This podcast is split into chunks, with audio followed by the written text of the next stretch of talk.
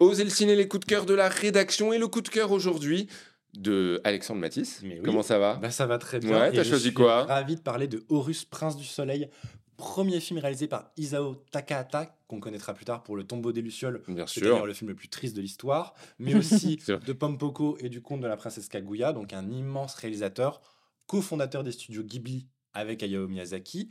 Et justement, T'as Euh, écrit un livre sur Ghibli. il hein me semble que j'ai un peu écrit dessus. ouais, ouais. et il s'avère aussi que le nouveau film d'Hayao Miyazaki sort en cette fin d'année en salle, Ouais. donc c'est un immense événement. Distribué par euh, nous. Par Wayne Bunch, Bah, euh, et qui est magnifique. Et, euh, et du coup, c'est donc ce premier film est aussi la première collaboration avec Hayao Miyazaki qui était animateur.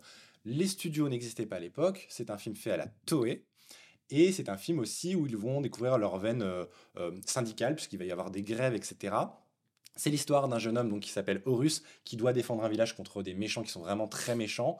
Euh, donc c'est assez, euh, c'est assez classique comme histoire, mais c'est raconté d'une très belle manière. Ça commence avec un combat contre un géant de pierre, donc on est Mhm. vraiment dans Zelda avant l'heure. Ouais, ouais, c'est vrai, c'est vrai. C'est très très très beau. Et il y a aussi un moment très étrange, si vous regardez le film, donc c'est un dessin animé, et à un moment il y a une attaque de village, et à un moment les images ne sont plus animées.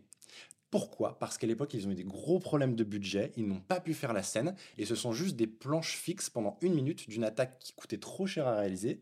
Donc en fait, c'est un film fini, pas vraiment fini, c'est un objet très étrange, ça n'empêche pas le film d'être magnifique, d'avoir des personnages troubles, ambivalents, Ouais. euh, c'est un très beau film d'animation et c'est un peu la naissance du cinéma d'animation japonais qui va au cinéma. C'est un des premiers, avant évidemment tout ce qu'on connaît, des studios Ghibli plus Mm. tard.